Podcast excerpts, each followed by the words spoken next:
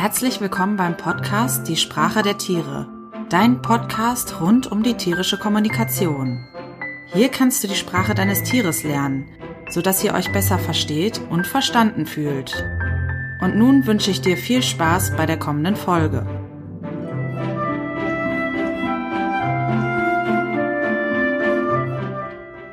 Schön, dass du bei der 19. Folge des Podcasts dabei bist. Ich freue mich sehr, dass du da bist. Heute ist Miriam, die Hundephilosophin, zum zweiten Mal zu Gast in unserem Podcast. Unser erstes Interview lege ich dir auch ans Herz. Ähm, das kannst du in der 14. Folge anhören. In diesem Interview tauchen wir richtig tief in die Lerntheorie ein. Ähm, wir sprechen dabei darüber, wie dein Hund grundsätzlich lernt. Dazu erklären wir, was ein Verstärker ist und machen anhand von konkreten Situationen deutlich, was da gerade der Verstärker dann in dieser Situation ist. Dann besprechen wir, was ein Markerwort und Markersignal ist und klären, ob wir für immer und alle Zeiten das gute Verhalten unseres Hundes belohnen müssen.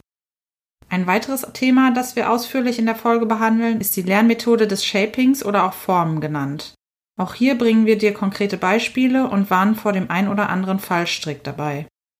Zum Schluss beantwortet Miriam meine etwas provokante Frage danach, wann eigentlich unser Hund lernt. Ich wünsche dir viel Spaß bei der Folge.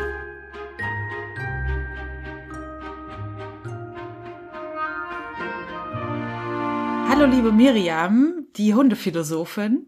Ich freue mich, dass wir uns ja. zu einem zweiten Interview treffen. Ähm, haben wir auch schon angekündigt in unserem letzten Interview, dass es diesmal um Lerntheorie und Lernverhalten beim Hund gehen soll. Ähm, ich find's ja, total klasse. Ähm, ich habe ja das unser Interview transkribiert, das letzte, und bin da deshalb nochmal ganz intensiv durchgegangen. Und ähm, es hat mir nochmal viel Freude gemacht zu merken, was wir alles besprochen haben, welche Perspektiven und Blickwinkel wir da alle ähm, aufgezeigt haben. Von daher äh, nochmal danke für das erste Interview. Und äh, ja, und ähm, ich würde sagen, wir steigen direkt ein äh, in unser heutiges Thema Lernverhalten und Theorie beim Hund. Ich habe gerade schon gesagt, ich möchte so ein bisschen in der Folge ähm, ja dieses Thema so ein bisschen ja nicht entmystifizieren, aber vielleicht vereinfachen, so dass es äh, mehr Leute mhm. verstehen, weil es ja eine Sache ist, die so ein bisschen die Basis des modernen Hunde- oder Tiertrainings bildet.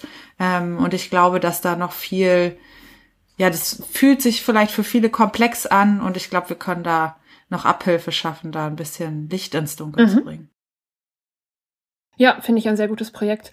Ähm, es gibt ja diesen Spruch, ähm, Gewalt fängt da an, wo Wissen aufhört. Und ich glaube, das ist tatsächlich oft das mhm. Problem, weil unser Bauchgefühl sagt uns, wenn der Hund doof ist, halt eher sowas wie hau mhm. drauf.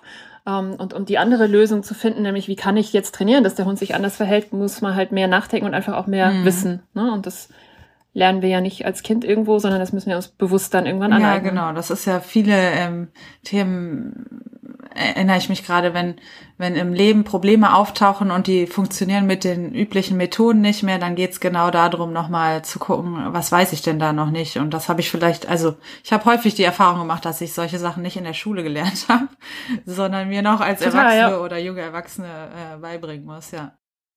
Ja, wenn man Glück hat, hat man irgendwann mal gelernt, wie man sowas rausfinden mhm. kann. Ne? Und da sind wir natürlich auch total privilegiert heute mit einfach Google und YouTube und Internet und ähm, weil ich glaube, viel von diesem Wissen, was du ansprichst, das ist ja da mhm. und es ist sogar, es gibt unheimlich viel kostenlos verfügbar ja. heute auch, ne?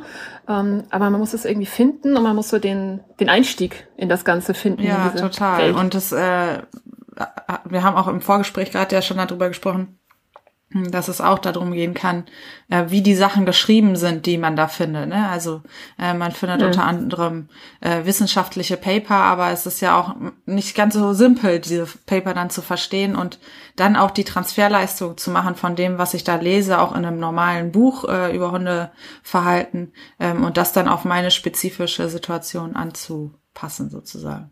Ja. Ähm, ja. Wenn das für dich okay ist, würde ich mit einer sehr konkreten Frage einsteigen. Und zwar ähm, ist Gerne. ja das Wort Verstärker im modernen Tiertraining ähm, das Wort. Ne? Wir sprechen von positiver mhm. Verstärkung. Ähm, und dann spricht man manchmal von primären und sekundären Verstärkern. Was sind dann eigentlich Verstärker? Was können Verstärker sein? Mhm. Was sind sekundäre, primäre mhm. Verstärker? Also ein Verstärker kann alles sein, was dem Hund wichtig mhm. ist, was der Hund gerne hat oder gerne haben möchte. Ähm, und ich würde es vielleicht übersetzen als es ist eine Bezahlung für ein mhm. Verhalten, das wir sehen wollen. Ähm, und es gibt in der Verhaltenswissenschaft den Satz, es gibt kein Verhalten, das nicht verstärkt mhm. worden ist. Das heißt, ähm, Verhalten hat ja irgendeinen mhm. Zweck oder Sinn. Ein Hund macht nichts ähm, einfach so. Menschen auch nicht, aber wir gehen uns das gerne ein. Ne? Aber kein Tier macht irgendwas einfach so. Das heißt, ähm, jedes Verhalten hat einen Zweck und der Zweck ist der Verstärker. Also zum Beispiel einem, einer Maus hinterher zu schnüffeln, das Verhalten hat den Zweck, die Maus zu mhm. bekommen. Und das heißt, die Maus ist der mhm. Verstärker. Mhm. Ähm, jetzt sind wir schon bei Jagdverhalten, da gibt es äh, eine Reihe verschiedener Verstärker. Also es ist wichtig zu unterscheiden, Verstärker muss nicht was Fressbares mhm. sein. Das haben wir oft im Kopf, ne? weil wir denken oft, ein Verstärker ist ein mhm, Leckerchen. Genau. Und ja, für die meisten Hunde ist ein Leckerchen in den meisten Situationen ein super Verstärker, wollen die gerne haben. Aber zum Beispiel gerade im Jagdverhalten gibt's Hunde, die im Wald, wenn sie die Wahl haben zwischen Wildspurverfolgen und Leckerchen, sagen, behalt du mal dein Leckerchen für dich, ich habe hier was viel Besseres. Und in dem Fall ist das Verfolgen der Wildspur ein Verstärker. Das heißt, da haben wir ein Verhalten, was ein Verstärker mhm. ist, ähm, weil das einfach gerade dem Hund so wichtig mhm. ist. Und ähm, das, der, der der Witz, glaube ich, an klugem Training ist, Verstärker erstmal zu mhm. erkennen. Also zu sagen, ah, dass mein Hund jetzt an dieser Laterne schnuppert, weil er da so gerne sich über die anderen Hunde informieren will, das ist ein mhm. Verstärker. Mhm. und mein Leckerchen ist auch ein Verstärker. Aber das Schnuppern an der Laterne hat vielleicht die Wertigkeit für meinen Hund von ein rohes Steak. Mhm. Und wenn ich da jetzt mit meinem Stück Trockenfutter mhm. komme und sag, Schatz, ich schnupper doch bitte nicht, ähm, ist klar, dass das so nicht funktionieren mhm. wird. Ne? Das heißt, ähm, wir müssen identifizieren, was ist für meinen Hund in dieser Situation eigentlich gerade mhm. wichtig. Und alles, was wichtig sein kann, kann auch ein Verstärker sein. Also, wenn der Spaziergang losgeht, durch die Tür raus dürfen, ist für die meisten Hunde ein Mega-Verstärker. Mhm. Ähm, Im Sommer in den Teich hüpfen dürfen, kann ein Verstärker mhm. sein. Ähm, den Ball hinterherrennen und Futter. Und jetzt ist immer die Frage, welches Verhalten ist direkt vorher? Das heißt, welches Verhalten wird dabei verstärkt? Mhm. Wenn wir jetzt zum Beispiel wieder an die Laterne denken, wo der Hund gern schnuppern möchte, ähm, kennen wahrscheinlich viele das, dass der Hund einen schön dahin zieht an der Leine. Ähm, also zieht ganz arg und mhm. schnuppert. Und das heißt, in dem Moment wurde das Ziehen an der Leine mhm. verstärkt. Und die Folge ist immer, ähm, also alles, was verstärkt wird, wird mehr mhm. gezeigt. Und das heißt, dieser Hund wird mehr an der Leine mhm. ziehen. Nicht, weil er doof ist, nicht, weil er Leinenführigkeit nicht versteht, ähm, nicht, weil er dominant ist, sondern einfach, weil er Verstärker auf Leine ziehen hat. Und das passiert ja ganz oft und ganz schnell, dass man über Leine ziehen an Orte kommt, äh, die man, die dem Hund wichtig sind, ne, die er gern haben möchte. Ähm, da kann ich mit einem Leckerchen wählen, so viel ich will. So, wenn dem Hund das jetzt gerade wichtiger ist, dann bringt mhm. das nicht viel. Und das heißt zum Beispiel, bei Leinführigkeit wäre meine erste Aufgabe, dafür zu sorgen, dass er nicht Verstärker für Leine ziehen mhm. kriegt. Also einfach, dass ich Verstärker kontrolliere, ist äh, der ganze Witz von mhm. Training. Ähm, wenn wir das Beispiel nehmen mit äh, durch die Tür gehen dürfen, weil der Spaziergang losgeht. Ne? Was zeigt der Hund direkt vorher? Springen, bellen, fiepsen, kratzen. Wenn ich dann die Tür aufmache, habe ich das mhm. verstärkt. Das heißt, wieder, es wird mehr auftauchen, der Hund wird es mehr zeigen. Ähm, und was ja viele schon äh, irgendwie mal so gehört haben, wenn ich den Hund immer vorher sitzen lasse und dann die Tür aufmache, habe ich einen netten Verstärker auf mhm. Sitzen. Äh, also wäre eine ganz kluge Möglichkeit. Mhm. Ne? Genau, das sind die Verstärker.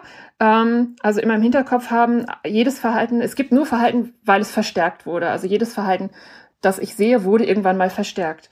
Das heißt, wenn im ersten Gespräch mir ein Kunde erzählt, mein Hund bellt immer, äh, wenn die Tür mhm. klingelt, kann ich mir überlegen, was, was war da mal der Verstärker? Also was ist die Funktion dieses Verhaltens? Inwiefern, wieso denkt der Hund, das Verhalten mhm. lohnt sich? Ähm, und über einfach das Kontrollieren dieser Verstärker, und da habe ich noch nicht trainiert, ne, habe ich noch nichts gemacht, ähm, kann ich schon so viel Verhalten mhm. verändern. Ähm, jetzt hast du die Unterscheidung noch angesprochen, primäre, mhm. sekundäre Verstärker. Primäre Verstärker sind äh, ja angeboren, die findet der Hund einfach mhm. immer gut. Das wäre zum Beispiel Essen. Ähm, und sekundäre Verstärker kündigen primäre Verstärker mhm. an. Also, wenn ich einen hungrigen Hund habe und dem was zu essen geben will, ist für den Hund ja ganz schön wichtig, rauszukriegen, wann gibt's jetzt das mhm. Essen. Ähm, und das kennen wir alle, dass man macht zum Beispiel die Kühlschranktür auf äh, und schon plötzlich steht der Hund da. Ne? ähm, und ich finde, jetzt im Winter merke ich es immer, wenn ich meine Hand in die Jackentasche stecke, äh, gucken meine mhm, Hunde, ne? weil sie erwarten, dass da was kommt. Das sind alles sekundäre Verstärker, mhm. äh, weil die kündigen an, es gibt gleich mhm. was Interessantes, in dem Fall was zu essen. Ähm, und das sind halt sekundäre Verstärker, die wir nicht geplant mhm. haben und die manchmal ein bisschen doof sind. Also wenn ich mit meinem Hund trainiere, jetzt wirklich einen Trick trainiere oder mhm. so, ne? Und er guckt die ganze Zeit, wann macht sie denn ihre Hand in die Jackentasche, äh, kann das stören, mhm. wenn die da vorne jetzt irgendwas machen soll. Und deswegen kann man sich überlegen, dass man einen sekundären Verstärker aufbaut, ganz bewusst, ähm, der dem Hund sagt, genau das ist das Verhalten, das jetzt gleich verstärkt wird und jetzt greife mhm. ich in meine Tasche. Und das wäre zum Beispiel mhm. der Klicker. Ähm, viele nehmen aber lieber auch ein Geräusch, weil den Klicker ist halt wieder ein Gegenstand, den man einfach mhm. immer dabei haben muss dann, ne? Ähm, und wo man halt noch die dritte und vierte Hand mhm. braucht, wo man nicht das Futter und nicht das Hagel und so hat. Ähm, und das ist deswegen noch spannend, weil sich gezeigt hat, dass dieser Klick oder dieses Geräusch für den Hund selber mit der Zeit schon extrem belohnend mhm. ist. Ähm, weil er einfach ja weiß, danach kommt es Spannendes. Also diese Wertigkeit vom Verstärker, die überträgt sich auf die Ankündigung. Mhm. Ähm, das ist ein bisschen wie, wenn wir uns freuen, weil uns jemand eine schöne eingepackte Praline gibt. Dann freut man sich in dem Moment auch schon und beim Auspacken freut man sich auch nochmal. Und wenn man sie dann wirklich runterschluckt, das ist eigentlich der Moment der Verstärkung. Mhm. Und mh, mm, wenn man anfängt, sehr genau zu trainieren irgendwann, gerade so im Trickbereich, äh, will man möglichst genau bestimmen, welcher Moment ist es, der verstärkt wird. Also ich habe zum Beispiel mit meiner kleinen Hündin mal trainiert, dass sie einfach die Nase an so genau in die Mitte von dem Bierdeckel machen sollte und da so eine Weile mhm. halten sollte. Ähm, und jetzt kann ich ja ganz schlecht, wenn die gerade ihre Nase am Bierdeckel hat, ihr dann irgendwie ja. das Leckerchen in den Mund stopfen. Ne? Mhm. Funktioniert nicht gut. Und wenn ich aber ähm, immer fünf Sekunden später, ähm, also sie macht die Nase an den Bierdeckel und guckt dann und sagt, wo ist denn, wann machst du denn die Hand in die Tasche und wann kommt denn mein Leckerchen, dann habe ich ja gar nicht das verstärkt, was ich mhm. verstärken wollte. Dann habe ich nachher wieder einen Hund, der mich nur anstarrt. Mhm. Und dafür sind diese sekundären Verstärker einfach total praktisch. Ähm, weil ich dann genau, wenn sie die Nase perfekt so hat, wie ich will, dann kann ich zum Beispiel klicken. Ähm, und sie hat eben gelernt, das Verhalten, das ich gemacht habe, als es geklickt hat, das ist das, was mhm. sich lohnt, was ich wieder zeige. Und dann kann sie sich gemütlich zu mir umdrehen, ihren Keks essen und wird sofort wieder ihre Nase an den Bierdeckel mhm. klatschen. Ähm, und dafür ist das einfach Also praktisch. quasi fürs Timing im Prinzip. Mhm. Genau, genau, ist eine Timing-Sache, ganz genau. Ähm, und historisch gesehen ist es äh, kam es vor allem auch äh, für Verhalten auf Entfernung. Also wenn man sich zum Beispiel einen Rettungshund denkt, der äh, zehn Meter vor mir gerade irgendwas Tolles macht, ähm, kann ich ja nicht magisch meinen Keks in dessen Mund erscheinen mhm. lassen. Und wenn er jedes Mal zu mir zurückkommen muss, ist auch doof. Ähm, und das war zum Beispiel im Delfintraining, da kommt äh, der Einsatz vom Klicker, kommt das mhm. im Delfintraining. Ähm, da ist das auch praktisch, mhm. ne? Wenn der einfach da hinten im Wasser jetzt einen schönen Sprung macht oder so, kann ich ja schlecht da meinen Fisch immer hinwerfen ja, direkt. Ja. Und auch dann habe ich da die Zeitverzögerung im Prinzip, selbst wenn ich äh, zielgenau genau. werfen könnte. ja. Genau, Zeit und Entfernung hängt ja, meistens zusammen, ne? Genau. genau. Ja, spannend. Ja, sehr spannend, ähm, genau. auch nochmal zu verstehen, was alles ein sekundärer Verstärker sein kann. Äh, prima, primärer mhm. Verstärker habe ich jetzt verstanden, ne, dass es sozusagen genau um das geht, ähm, ja, um ähm, das, was folgt auf eine Aktion, da, so dass die Aktion genau. häufiger gezeigt wird ähm, und dass ich dann den sekundären mhm. Verstärker. Ich habe da gerade gedacht, das hat auch ein bisschen was mit diesem Pavlovschen Hund, nehme ich an, zu tun, ne? Mit der Glocke. Die Glocke war dann der sekundäre Verstärker, so dass der Hund dann irgendwann angefangen hat mhm. zu sabbern, wenn die Glocke ertönt ist. Mhm. Mhm, genau. Ähm, das wäre der Aufbau. Ne? Also einen sekundären Verstärker muss der Hund ja mhm. lernen. Und das würde man eben über die klassische Konditionierung, also die Pavlovsche Konditionierung machen. Einfach ein paar Mal Klickleckerchen, Klickleckerchen, Klickleckerchen, fertig. Und dann, äh, genau. Und wenn der Hund beim Klicken sabbert, ist ja, sehr gut. Genau. Und das merkt man ja auch genau. manchmal nochmal zu den äh, vielleicht unter- oder unbewussten ähm, Verknüpfungen. Merkt man ja auch, wenn man immer ein bestimmtes Lobwort nimmt, ne, dass der Hund dann auch schon direkt äh, schreit, jetzt kommt, fliegt gleich das Leckerchen, genau. Genau, genau. Ähm, es wird oft auch von Lobwort oder Markerwort, das, man nennt das Ganze auch ein Marker, mhm. ne, wird auch gesprochen. Ähm, ich bin bei Wort immer ein bisschen skeptisch, weil ich finde, Menschen können so schlecht kontrollieren, mhm. welche Worte sie wann sagen. Also ich ganz oft, dass Leute sagen, ah ja, ich sag immer fein. Ähm, man sagt einfach so oft fein am Tag. Und jedes Mal, wenn der Hund seinen Marker, seinen Klicker, seinen sekundären Verstärker hört und es passiert danach nicht das tolle mhm. Erwartete, dann hat man einen sogenannten Löschungsdurchgang. Mhm. Das heißt, der Hund lernt, ah ja, okay, das scheint doch nicht so zuverlässig zu sein. Äh, und das ist einfach mhm. ungünstig. Mhm. Und deswegen habe ich lieber tatsächlich einen Klicker oder eben ein bestimmtes Geräusch oder ein Fremdwort, mhm. Also ich benutze zum Beispiel Yes oder Yep oder sowas mhm. ganz gerne. Manche Leute sagen auch Klick. Also irgendwas, was einem nicht ständig einfach so rausrutscht. Und allgemeinen Sprachgebrauch irgendwie durchblabbelt, genau. Ja. Genau. Genau, ähm, genau. Ja, das bringt mich zu meiner nächsten Frage, die ich mir gar nicht aufgeschrieben habe, aber die, über die ich merke, äh, dass ich schon drüber nachgedacht habe. Und zwar, ähm, wir haben ja jetzt darüber gesprochen, dass es die, wenn wir jetzt vom Leckerchen sprechen ne, und sagen, wir benutzen mhm. das Leckerchen als primäre Verstärkung, ein Markerwort zum Beispiel oder den Klick als sekundäre, heißt das dann, dass ich ähm, das immer für alle Ewigkeiten kombinieren muss? Also muss ich immer klicken und ein Leckerchen geben oder oder das Markerwort mhm. sagen und ein Leckerchen geben oder ne? Mhm. Also ähm, es macht Sinn, es so zu verwenden, dass du immer, wenn du klickst, mhm. auch fütterst. Ähm, machen auch nicht alle Trainer so, aber einfach wegen diesem mhm. Löschungsdurchgang, was ich eben erklärt habe. Ne? Oder immer, wenn du den Markerwort, das Markerwort sagst, solltest du auch mhm. füttern. Ähm, oder halt eine andere Belohnung geben. Ähm, aber du musst natürlich nicht jede Aktion ein Hundeleben lang auch markern mhm. und klicken. Also ein Beispiel ist, wenn der Hund am Anfang als Welpe vielleicht Sitz lernt, wirst du ihm für jedes Sitzen mhm. ja ein mhm. Leckerchen geben. Ne? Ähm, und bei einem zehnjährigen Hund der setzt sich auch fünfmal am Tag, zehnmal am Tag hin und äh, du gibst ihm nichts oder sagst vielleicht toller Wuffi. Mhm. Ähm, und das ist beim Markertraining genau das Gleiche. Also du musst es nicht dann auf alle mhm. Ewigkeit weiterklicken und füttern. Ähm, aber wenn du klickst, solltest du tatsächlich auch füttern, um einfach diese Verbindung zwischen Klick und Futter mhm. um zu diese, erhalten. Diese Verlinkung quasi von Primär und genau. Sekundär festzuhalten im Prinzip, ne? Mhm. Genau, Genau, genau. Und was ich tatsächlich mache, ist, ich überlege mir, was an äh, Signalen ist mir wirklich wichtig mhm. am Hundetraining. Ähm, und das ist bei mir zum Beispiel der Rückruf. Den finde ich einfach extrem wichtig, weil ich finde, nur ein Hund, der auch zurückkommt, den kann man auch wirklich mhm. laufen lassen. Und das heißt, bei mir wäre Rückruf was, was ich tatsächlich ein Hundeleben lang mhm. verstärke. Ähm, das kann mal nur ein Stück Trockenfutter sein und mal ist es eine mhm. Leberwursttube oder so. Ne? Also das ist schon unterschiedlich. Aber ich würde für einen Rückruf nicht nur sagen, bist ein feiner Schatzi. Mhm.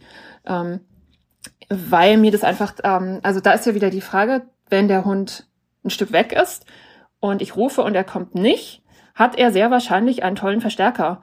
Ähm, ne, er kann vielleicht gerade, er hat eine Gelegenheit zu hetzen, er hat eine Gelegenheit, eine Spur zu verfolgen, er findet eine läufige Hündin. Also auch das sind wieder alles mhm. Verstärker. Er findet einen netten Spaziergänger, der ihn ein bisschen streichelt. Ähm, und das Problem ist, dass meine Verstärker ja immer mit diesen Umweltverstärkern, mhm. nennt man die, also die, die einfach da sind schon, äh, mhm. konkurrieren.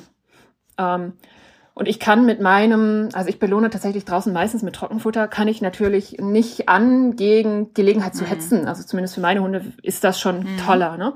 Ähm, was ich aber machen kann, ist, äh, das nennt man, ich kann da auf, auf den Rückruf, das Verhalten von Rückruf, kann ich Masse mhm. bringen. Also meine Hunde haben sehr viel Erfahrung damit. Die Olle ruft, wir rasen zurück, wir kriegen mhm. was. Ähm, ne? Und das ist ja, vielleicht ein bisschen kann man es auch Gewohnheit mhm. nennen. Ich würde es eher lieber nennen, es gibt viel Masse auf diesem Verhalten ähm, und viel Belohnungsgeschichte. Mhm. Und das heißt, der Hund setzt sich hin, der Hund kommt zurück, weil er so viel Belohnung dafür schon im Laufe seines Lebens bekommen mhm. hat. Also weil er sozusagen wahrscheinlich auch, dachte ich gerade, darauf vertraut, dass wenn er genau dieses Kommando hört, dass eigentlich bislang immer Leckerchen geflogen genau. sind und äh, ja, Genau, mhm. genau. Oder irgendwas anderes, was er halt mhm. gut findet. Ne? Ähm, tatsächlich, das ist, glaube ich, wichtig zu sagen, der Hund entscheidet, was ein Verstärker mhm. ist. Ähm, also wenn ich in den äh, Futterladen gehe und kaufe das teuerste, was die da haben und sage, guck mal, das ist jetzt der tollste Verstärker und mein Hund sagt, mag ich nicht oder ich will halt lieber Ball spielen, ähm, kann ich mich auf den Kopf mhm. stellen. Ne? Das, was, der was verstärkend wirkt, das entscheidet immer der Hund. Und was sozusagen auch welche Wertigkeit hat, entscheidet auch der Hund, ne? Mhm. Ganz genau, ganz genau. Und das lohnt sich tatsächlich übrigens auch mal zu mhm. testen. Ähm, da gibt es verschiedene Tests für, ähm, dass man einfach, ja, zumindest was vielleicht so diesen Futterbereich angeht, so ein bisschen Überblick hat, was mag mein Hund eigentlich lieber, Käse oder Würstchen oder ähm, tatsächlich das billigste Trockenfutter vom Discounter finden viele ja auch toll, mhm. ne? Ähm, und vielleicht kann ich das sogar noch vergleichen mit einem Ball. Ähm, beim Ball wieder überlegen, soll ich den Ball werfen, soll ich den Ball dem Hund nur geben, äh, soll ich den verstecken? Ähm, und da ist es finde ich es echt wichtig, einen Überblick zu haben, was findet mein Hund davon am interessantesten, in welcher mhm. Situation und in welcher Aufregungslage. Mhm. Genau. Ähm, du hast ja jetzt gesagt, den Rückruf ähm, belohnst du äh, jedes Mal und hast auch erklärt, warum. Ähm, wenn ich jetzt an das klassische Sitz denke oder ähm, irgendwelche anderen Sachen, die ich zu Anfang belohne, wie merke ich denn zum Beispiel, dass ich das jetzt ausschleichen kann mit der Belohnung? Äh, da gibt es verschiedene Kriterien. Ähm, und ganz grundsätzlich für meinen Geschmack machen es die meisten Hundehalter mhm. zu früh. ähm, ich finde, es lohnt sich wirklich am Anfang großzügig zu sein. Wir haben ganz viele Leute, finde ich, Hemmung, ihren Hund großzügig mhm. zu füttern. Und man erkennt professionelle Trainer oft daran, dass sie wahnsinnig viel Futter in den Hund reinstopfen mhm. am Anfang, weil man dann einfach diese Geschichte hat. Und dann hat man oft auch gar kein Problem, das Futter mhm. wegzulassen.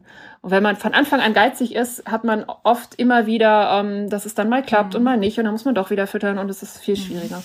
Also erstmal später, als man mhm. denkt. ähm, und dann gibt es verschiedene Kriterien. Das eine ist die, ähm, wie schnell reagiert der Hund, wenn du dein Signal sagst.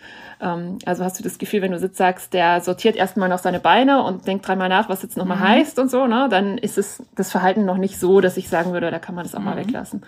Ähm, äh, wie gut kann der Hund das auch unter Ablenkung, also wenn andere Reize da sind?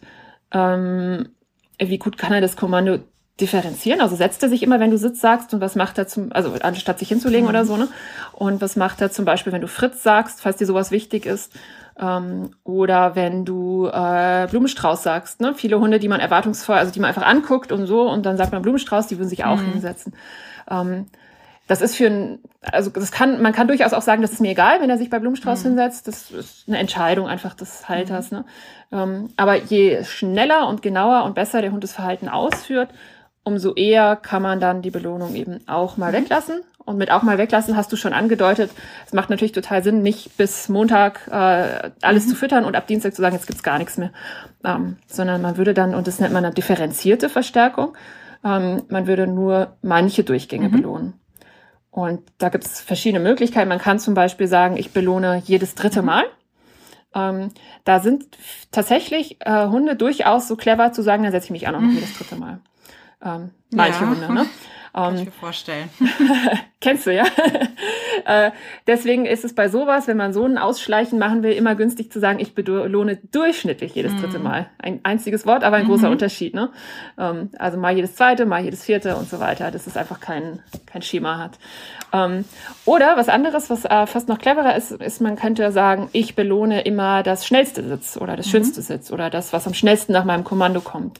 Ähm, das wäre auch eine Form von differenzierter mhm. Verstärkung. Das ist ja, habe ich gerade gedacht, dann auch so ein bisschen in Richtung Shaping, ne? dass man, also da können wir vielleicht auch nochmal drüber sprechen, ähm, dass man sozusagen das Verhalten immer weiter, so wie so ein Bildhauer, immer schöner gestaltet sozusagen. Ne? Genau, ja, mhm. stimmt. Mhm. Shaping und Bildhauer ist auch ein schöner ja. Vergleich. Ja, ja, genau.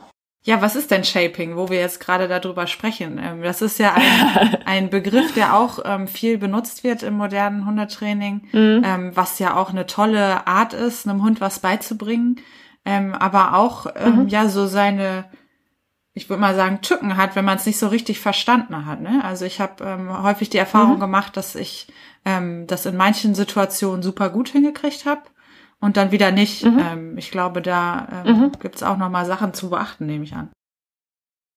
Ja, ganz, ganz viele. Ich finde Shapen, also je mehr ich mich mit Shapen befasse, umso schwieriger mhm. finde ich es eigentlich. Ähm, und ein Problem ist, dass verschiedene Leute unter Shapen auch ganz verschiedene mhm. Sachen verstehen, tatsächlich. Ähm, also was man in letzter Zeit oder in den letzten zehn Jahren öfter hört, finde ich, ich mache Shapen, um meinen Hund so ein bisschen kreativ auszulasten. Mhm. Ähm, ne, das heißt, äh, das sind meistens Leute, die darunter verstehen, der Hund macht, was er will. Und ähm, ab und zu klicke ich da irgendwie oder mache da irgendwas. Oder also so ein Kreativitätstraining oder selbst sich Auslebetraining mhm. oder so für den Hund. Ähm, ich würde, ich sag dir mal, was mhm. ich unter ja, verstehe. Ähm, und zwar ist es ja, also im, im Tiertraining, so wie ich es mache, das funktioniert so, dass ich ein Verhalten mhm. haben will und dieses Verhalten muss ich erstmal irgendwie erzeugen. Mhm. Ähm, bei Rückruf zum Beispiel könnte ich mir überlegen, ach, wenn ich den Hund ganz doll locke und lustige Geräusche mache, dann kommt er bestimmt mhm. angerannt. Bei Sitz kennen die meisten das, ich halte ihm ein Leckerchen vor die Nase und ziehe das dann so hoch und irgendwann plumpst der Popo mhm. auf den mhm. Boden. Äh, wenn ich jetzt zum Beispiel sage, ich will meinem Hund einen Handstand beibringen, was ja durchaus mhm. geht, ne, ähm, ist ein bisschen schwieriger. Also ich wüsste jetzt nicht, wie ich mein Leckerli halten soll, damit der irgendwie zufällig von selber im mhm. Handstand ist. Ähm, und das heißt, also wir haben eine ganze Reihe, äh, ich glaube sechs, sieben verschiedene Varianten an Verhalten zu erzeugen. Ähm, das Locken ist so das ein Klassiker, ne? Ähm, dann äh, kann man darauf warten, dass der Hund es eh schon macht und dann zum Verstärken, ne? Und ebenso gibt's verschiedene Varianten. Aber ich brauche irgendwie brauche ich dieses Verhalten, um es dann verstärken mhm. zu können. Ne? Und jetzt kann ich natürlich mich lange hinsetzen und sagen, ich warte jetzt mal, dass mein Hund von selber aus Versehen einen mhm. Handstand macht. Und wenn er das macht, dann schiebe ich ihm eine Wurst rein und dann äh, habe ich trainiert. Mhm. Ähm, und für solche etwas komplexeren Verhalten, die würde man eben dann in kleine Einzelschritte, klitzekleine Annäherungen mhm. zerlegen. Das heißt, wenn ich mir jetzt vorstelle, mein Hund steht vor mir und ich möchte, dass der einen Handstand macht, was wäre der kleinste, kleinste erste Schritt, der mir einfällt, den er machen sollte? Ähm, ist ein bisschen schwer drauf mhm. zu kommen. ähm, da macht es dann Sinn, sich damit zu beschäftigen, wie haben das andere mhm. Leute gemacht. Dafür ist YouTube zum Beispiel wieder ein ganz toller Tipp. Ähm, und Handstand trainieren die meisten Leute so, dass sie den Hund vor die Wand stellen und er geht rückwärts so und er lernt dann rückwärts mhm. die Hand hochzugehen. Genau. Und das heißt, bei ähm, Handstandtraining würde ich mir überlegen, ah, ich sollte meinem Hund vielleicht erstmal beibringen, mhm. rückwärts zu gehen stehe ich natürlich wieder vom gleichen Problem. Ich könnte darauf warten, dass mein Hund rückwärts geht. Kann sein, dass es nie mhm. passiert. Ähm, wie kann ich den jetzt dazu bringen, rückwärts zu gehen? Was wäre der aller, allererste kleine Schritt, um rückwärts zu gehen? Ähm, und da könnte ich mir sagen, ich, äh, ich äh, belohne ihn für, er steht vor mir und verlagert sein Gewicht mhm. nach hinten. Mhm, das wäre so ein Anfang von Rückwärtsgehen. Ähm, und dann müsste ich machen und überlegen, wie mache ich denn, dass er sein Gewicht nach hinten mhm. verlagert. Und diese Zerlegung in klitze, klitze kleine Einzelschritte, ähm, das ist das, was man Shaping oder auf Deutsch auch Formen mhm. nennt. Ähm, und da gibt's jetzt wieder verschiedene Varianten. Die eine ist ähm, im Prinzip, ich bringe meinem Hund eine Idee von Shapen mhm. bei. Das habe ich mit meinem kleinen Shipper-Kit zum Beispiel so gemacht. Und dann stelle ich das vor mich und sage, Schatzi, ich möchte jetzt shapen. Und dann sagt die, okay, rechte Vorderpfote, linke Vorderpfote, Hinterpfote, da, ich könnte das, ich könnte das. Und ich sitze da mit meinem Klicker und irgendwann klicke ich und sage genau das mhm. bitte und davon jetzt mehr und davon, ne? Ähm, das macht total Spaß. Das ist das, was viele als Kreativitätstraining mhm. auch sehen. Ne? Das macht auch vielen Hunden Spaß. Und es ist, äh, birgt eine große Gefahr von Frust mhm. für den Hund. Weil es kann sein, dass mein Hund 95 Verhalten zeigt und ich sitze da mit meinem Klicker und sage, nö, das nicht, das nicht, nö, das auch nicht. Ähm, und das ist für viele Hunde, die kriegen einfach keinen Verstärker mhm. für das Verhalten. Das ist sehr frustanfällig. Ne? Ähm, und Frust führt ja oft dazu, ähm, dass der Hund das Verhalten noch mehr oder noch doller mhm. zeigt. Und das heißt, viele Trainer haben zumindest lange gesagt, ah, das ist ja praktisch, ähm, wenn ich zum Beispiel äh, Pfote geben, eine Weile mal nicht verstärke, dann hauen die meisten Hunde richtig mhm. doll. Ne? Ähm, das heißt, ich könnte ja sagen, wenn ich will, dass der Hund richtig doll haut, dann warte ich einfach ein bisschen, setze meinem Hund ein bisschen Frust mhm. aus und irgendwann haut er richtig doll. Das kann man so machen. Das ist aber für viele Hunde nicht unbedingt ein schöner mhm. Weg. Ähm, und deswegen hat man sich das äh, frustfreie Shapen überlegt. Das ist leider für den Trainer noch ein bisschen mhm. anspruchsvoller. Ähm, wenn ich also will, dass der Hund richtig doll haut zum Beispiel, ne, bleiben wir mal bei dem Beispiel, ähm, dann würde ich den mh, mm, fünfmal hauen lassen, würde erst alle fünf mhm. auch verstärken und dann gucken, dass ich auf das, wo der am stärksten gehauen hat, einen größeren Verstärker mhm. setze. Ähm, das heißt, er wird immer weiter verstärkt, er hat keinen Frust und trotzdem nähere ich mich eben in Minischritten an dem Zielverhalten, das ich haben will. Genau, das wäre das, was ich mhm. so unter Shapen ja, verstehe. Spannend, total spannend. Jetzt habe ich gerade gedacht, dass ähm, das, was du gerade gesagt hast, dass ich dem Hund Shapen beibringe, ähm, kann ich mir vorstellen, mhm. dass es wahrscheinlich beim ersten Mal, wenn ich anfange mit sowas, äh, da sozusagen zwei Individuen sind, die erstmal gucken müssen, wie, wie kriegen wir das denn jetzt miteinander hin? Ne? Also wenn, ich kann mir vorstellen, was, ja. wenn ein Hund keine Erfahrung hat mit Shapen, so wenig wie der Halter, ähm, dass es erstmal vielleicht mhm. ein bisschen schwierig wird auch, oder dem Hund beizubringen, jetzt geht's ja. darum, dass du Sachen ausprobiert, ausprobierst, weil ja. es ja eigentlich häufig sonst im Hundeleben nicht darum geht, ne? Ja, ganz genau. Das ist ja leider ganz oft im. Hundetraining so, ne, dass einfach Mensch und Hund unerfahren sind und es ist ein bisschen wie Tanzen lernen, wo es keiner kann und alle drehen sich mhm. auf die mhm. Füße. Ja, genau. Ähm, ja, ist schwierig und es geht tatsächlich auch einfach schnell was schief. Jetzt sagt man immer, bei positivem Training ist es nicht so schlimm, wenn was mhm. schief geht, weil ich habe noch keinen Hund gehauen oder mit Strom geschockt mhm. oder so, ne?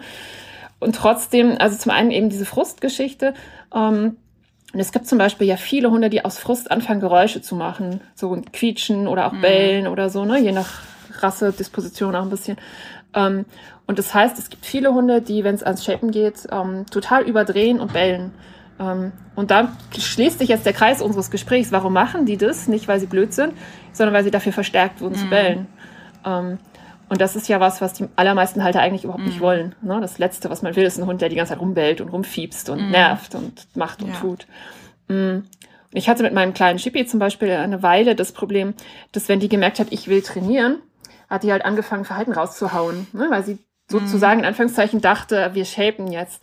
Und wenn ich will, dass sie mal hübsch an der Leine geht und sie sagt, guck mal, ich kann die rechte Pfote hochmachen, ich kann die linke Pfote, ich kann mich im Kreis drehen, ich kann auf den Hinterbeinen laufen, ähm, ist das ganz putzig, aber es ist eigentlich nicht das, was man gerade will. Mhm. Ne? Ähm, und es kann durchaus dann eben auch äh, ärgerlich mhm. sein. Das heißt, ähm, da gibt es so diese paar Punkte, auf die ich achten würde, zum Beispiel, dass der Hund eben ruhig in den Shaping-Prozess mhm. geht. Ähm, und was manche Leute eben unter Shapen verstehen und machen, ist, dass man selber überhaupt keine Zielvorstellung mhm. hat, sondern den Hund machen lässt und selber was entwickeln lässt. Das klingt total schön. Das klingt so nach Waldorf mhm. Montessori oder so. Ähm, und ich glaube, dass es für viele Hunde total belastend ist und eben äh, da viel Quatsch bei rauskommt. Ähm, das heißt, damit wäre ich vorsichtig. Ich würde Shapen tatsächlich eher anwenden für, ich habe ein Bild davon, was ich haben will und verstärke die klitzekleinen Annäherungsschritte. Mhm. Und da braucht man als Mensch genauso Übung wie als Hund. Ne? Das ist ja, nicht so klar. einfach. Also ähm, muss man sich in diese Denke auch ein bisschen reinfinden, wann, was sind denn kleine mhm. Annäherungsschritte. Das fällt einem ja nicht unbedingt sofort ein. Und auch das, was du gerade sagtest, dass äh, ich mir ein Ziel überlege, okay, wenn ich jetzt sage, der Hund will Handstand machen, dann habe ich ja ein Ziel, aber ähm, manchmal mhm. ist es ja auch ähm, mal nur so eine vage Idee davon, was das Ziel des Trainings sein könnte. Ne? Und dann finde ich, ähm, fällt es mhm. einem umso schwerer zu sagen, was könnten denn die Schritte dahin sein ne, mhm. ne, zu zu einem Handstand oder so. Und das ist ja auch das, was du angesprochen mhm. hast, dass sowohl das äh, ein schwammiges Ziel oder kein Ziel schwierig ist, als auch ähm, sich zu überlegen, was sind denn klitzekleine Schritte dahin, ne? Und zu gucken, dass die nicht zu groß ja. sind, weil dann wieder der Frust kommt und dann klappt es nicht und so, ne? Mhm. Ja, die gute Nachricht ist, dass da auch das natürlich mhm. mit Übung leichter wird. Ne? Also wenn man das im Kopf einfach, das kann man super ohne Hund auf einer langweiligen Bahnfahrt mhm. oder so ein paar Mal durchexistieren, zu sagen, ähm, ich habe zum Beispiel ja einen Kurs über Hunde, für Hunde, die ihre Geschirr mhm. nicht gern anziehen wollen, ne? weil Geschirr ist ja einfach gesünder als Halsband und ziemlich viele Hunde finden Geschirr irgendwie mhm. gruselig. Ähm, und da könnte man sich überlegen, okay, Geschirr anziehen, was sind kleine Zwischenschritte zu Geschirr anziehen? Oder apportieren, was sind kleine Zwischenschritte zu mhm. apportieren? Ähm, was sind Zwischenschritte zu sich ins Platz legen, zu Willst du mal irgendein Verhalten? Sag mal ein Verhalten. Irgendwas, was du mit deinem Hund gerade trainierst? Ähm, ja, wir trainieren ein Kind-Target tatsächlich. Also das ist ein, äh, ah ja. mhm. ist für die Hörer nochmal, wenn man die Hand hinhält und der Hund äh, den Kopf reinlegen soll. Das kann man dann zum Beispiel fürs Aha. Medical Training benutzen, wo der Hund dann eine Bereitschaft Aha. zeigt. Ne? Bestimmte, also Kooperationssignal können wir in der nächsten Folge mal drüber sprechen. ähm, ja, genau, gerne. das Kind-Target als Kooperationssignal zu verwenden, dass der Hund sagt, okay, ja. ich bin bereit, dass du an mir rumfummeln darfst. Ja. Ja, okay. Also wir haben das Zielverhalten, der Hund steht vor dir, legt sein Kinn in mhm. deine Hand. Und ich finde bei Kind-Target immer ganz schön, wenn der wirklich auch so ein bisschen Gewicht genau, abgibt. Ja, und nicht nur ne, so rein merkt, okay, ja. da legt da sein. Genau. Mm, genau. Okay. Wenn wir jetzt uns mal vorstellen, der Hund kann das noch gar nicht. Hättest du eine Idee, was dann an allererster, wenn wir das shapen wollen? Übrigens ein Verhalten, was ich nicht unbedingt shapen würde, ich würde es eher locken, mhm. aber egal. Ja, habe ich ähm, auch äh, so angefangen. Wenn wir es shapen, ja, okay. Macht ja jetzt nichts. Wir wollen genau. ja jetzt shapen. Ähm, hast du eine Idee, was dann so ein allererster Zwischenschritt oder erster Schritt sein könnte? Ja, ich würde äh, anfangen, dass der Hund sich sozusagen der Hand zuwendet. Ne? Also äh, je nachdem, wie genau. sozusagen auch zurückhaltend vielleicht der Hund ist. Ich habe hier einen etwas zurückhaltenden im Training. Ähm, sozusagen ja. jede Aktion, wo der Hund die Hand anguckt oder in Richtung Hand läuft, erstmal zu belohnen. Ganz genau. Genau, ähm, genau. Und je nach Hund eben tatsächlich angucken. Ähm, wenn du jetzt einen hast, der eher zurückhaltend ist, dann mhm. angucken. Bei meiner Rike zum Beispiel würde ich wahrscheinlich erstmal ähm, noch ein paar Mal dafür belohnen, dass sie einfach mal auf ihren vier Füßen ja, stehen bleibt. Gut. Und nicht direkt sonst was mhm. mit der Hand macht. Ne? Die ist da eher das mhm. Gegenteil. Genau. Und dann wäre also immer mehr sich der Hand annähern. Dann wären wir irgendwann bei dem Punkt, okay, du sollst dich aber nicht irgendwie annähern, sondern so, dass am Ende ähm, dein, dein Kinn in der Hand äh, mhm. landet. Ne? Und dann das Gewicht abgeben. Und da haben wir jetzt zum Beispiel wieder eine klassische Falle. Wenn du ähm, jetzt je nach Hund, wenn du den Hund, sagen wir mal, zehnmal dafür belohnst, deine Hand anzugucken, da zu stehen und dreht seinen Kopf, stelle ich mir so vorne, dreht seinen Kopf zur Hand und starrt die Hand an und dafür kriegt er einen Keks. Ähm, dann hast du ja zehn Verstärker auf Steh in der Gegend rum und mhm. guck die Hand an. Und je nach Hund und Erfahrung des Hundes und Trainingserfahrung kann es sein, dass dieser Hund jetzt ums Verrecken eine Stunde da steht mhm, und guckt die Hand an und sagt, dafür hast du mich verstärkt. Mhm, genau. Genau. und das ist dann das, wo das Shapen immer so ein bisschen schwierig wird, weil ja, du willst ihn für diesen ersten Schritt verstärken, aber auch nicht mhm. zu lange. Aber auch nicht zu mhm, kurz. Ja, genau. Oder so die Balance zu finden genau. im Prinzip, ja. Mhm. Genau, genau. Ähm, und beim Shapen sieht man tatsächlich wunderbar, der Hund tut das, wofür er verstärkt mhm. wurde. Ähm, da kann ich noch eine Anekdote zu der Sache mit dem, Rike macht ihre Nase an den mhm. Bierdeckel. Ne? Das war bei einem Seminar und ich war so glücklich. Irgendwann hat sie super schön wirklich ihre Nase in die Mitte des Bierdeckels gemacht, ein bisschen gehalten und so. Und da gehen immer Leute rum, die zugucken und dann kam eine andere Trainerin und guckt sich das an und sagt, und warum hast du trainiert, dass sie dabei immer die rechte Vorderpfote hochmacht? Und ich hatte es tatsächlich nicht gesehen. Mhm. und ähm, ne, da ist natürlich, Rike ist so ein Hund, ähm, ich meine, im Prinzip sind alle Hunde so, aber manche mehr, manche, bei manchen sieht man es deutlicher. Ich habe ihr einmal wahrscheinlich einen Keks gegeben für Nase dran und Vorderpfote hoch und dann macht sie eben wieder Nase mhm. dran und Vorderpfote hoch und dann macht sie das immer so. Ähm, da gibt's auch noch ein schönes Fremdwort für das Matching Law. Mhm. Das ist das Gesetz, was sagt, der Hund zeigt das Verhalten in genau dem Maße, in dem es verstärkt mhm. wurde. Also alles, was ich verstärke, taucht mhm. wieder auf. Und zwar in genau dem Maße, in dem ich es verstärkt mhm. habe. Das ist ein bisschen blöd, weil alle unsere Hunde ja Verstärker auf Verhalten haben, das wir mhm. auch nicht wollen. Ähm, also mein neuer Hund hat zum Beispiel ziemlich viel Verstärker auf, ich renne sehr weit, sehr schnell von Frauchen mhm. weg. Ähm, weil er das ein paar Mal gemacht hat und das war richtig, richtig mhm. geil in seiner Welt. Ne? Äh, hat sich echt gelohnt. Ähm, und das heißt, die Wahrscheinlichkeit, dass dieses Verhalten oder dass er zumindest versucht, dass dieses Verhalten wieder auftaucht, ist gerade leider mhm. extrem groß ähm, gibt es natürlich so schöne Erfindungen wie eine mhm. Leine, womit ich da so ein bisschen eingreifen kann. Ähm, aber auch da eben sich klar machen, das heißt nicht, der Hund hat mich nicht lieb, das heißt nicht, der Hund hat kein Vertrauen, das heißt auch nicht, dass der Hund nicht schön neben mir hergehen kann, ne? das kann er super. Ähm, aber es heißt, er hat einen Richt, für ihn aus seiner Sicht richtig großen, richtig wichtigen Verstärker auf einem Verhalten, das ich überhaupt gar nicht haben will. Und das haben ich habe sozusagen im Wettbewerb ja. um die um das Level des Verstärkens verloren. Ja, also der Verstärker, der da in der Umwelt äh, ihm begegnet ist, mhm. ist halt leider größer als das, was ich gerade in meiner Tasche zum Beispiel habe. Ja. Hm. Genau, da muss ich erstmal gegen ankommen. Ne? Ähm, ich habe jetzt wieder die Chance, da durch äh, besonders gute Verstärker und auch einfach durch diese Massegeschichte, mhm. ne, durch immer wieder Verstärken gegen anzukommen. Genau. Ähm, was viele kennen äh, aus der Welpenzeit oder so, der Hund klaut sich was vom Tisch. Oder so, ne? Das ist auch so ein klassisches Beispiel für, der hat da gerade einen richtig guten Verstärker gekriegt für ein Verhalten, das ich überhaupt nicht haben will. Ähm, deswegen in der Welpenzeit so wichtig, einfach ordentlich mhm. zu sein, weil das kann ich nicht rückgängig machen, ne? Da kann ich nicht sagen, jetzt hier einmal löschen mhm. bitte oder so. Ähm, und genau, das sind eben Verstärker, also alles, was er da erwischt äh, bei manchen Hunden sogar einfach nur dieses Erkunden und, und sich Sachen angucken können und mal gucken, was liegt denn auf dem Tisch und mhm. so. Ne? Also selbst wenn er da nicht das rohe Steak gefunden hat, äh, kann das ein Verstärker mhm. sein. Was ich gerade äh, zu, vielleicht zum Abschluss dieser Verstärker-Story äh, noch mir eingefallen ist, ist ja so ein bisschen der Klassiker, der Hund bellt und jemand geht weg. Ne? Das ist ja, das mhm. nutzen wir ja zum Beispiel, genau. oder du nutzt das ja auch, ähm, wenn du jetzt zum Beispiel Cat-Training machst, wahrscheinlich mit ähm, aggressiven mhm. Hunden. Da wird ja genau das total verwendet, um, um das Verhalten mhm. äh, zu verstärken, was der Hund da zeigt, was wir haben wollen. Mhm. Aber ähm, mhm. genau, das ist so ein bisschen meine letzte Frage. Wann passiert Lernen? Eigentlich immer, oder? Lernen passiert leider, ja leider. Lernen passiert natürlich immer, ja, weil ähm, der Hund hat ja nicht diese Vorstellung von jetzt ist Training und jetzt mhm. ist kein Training, sondern für ihn ist Training Alltag und Leben.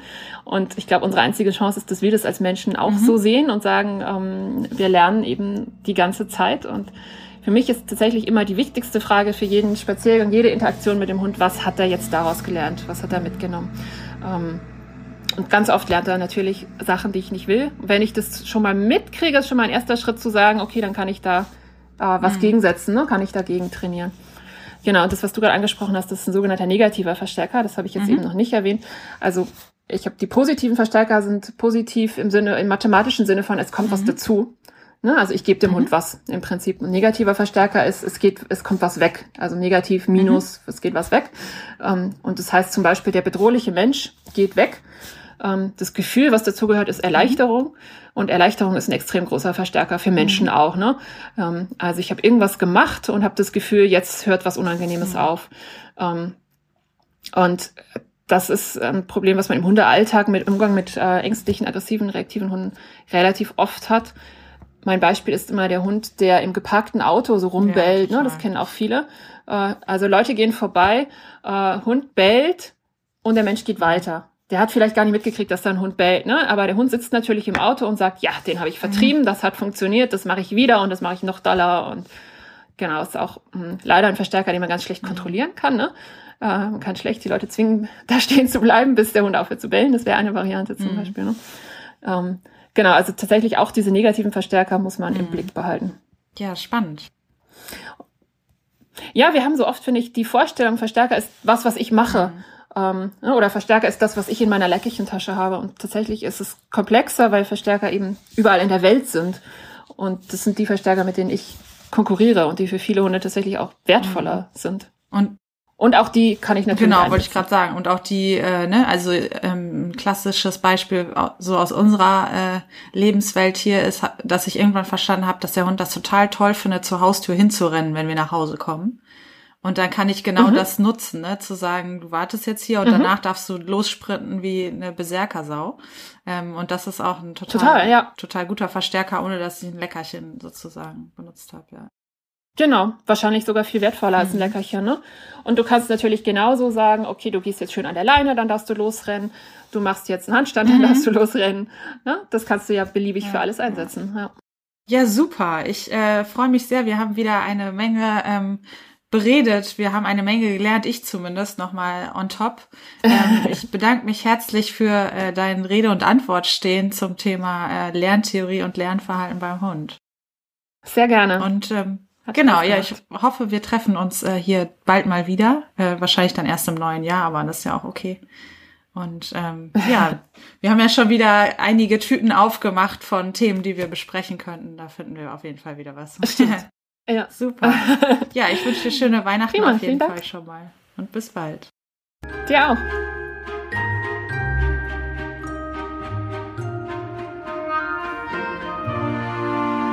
Das war ganz schön viel Wissen für eine Podcast-Folge, finde ich.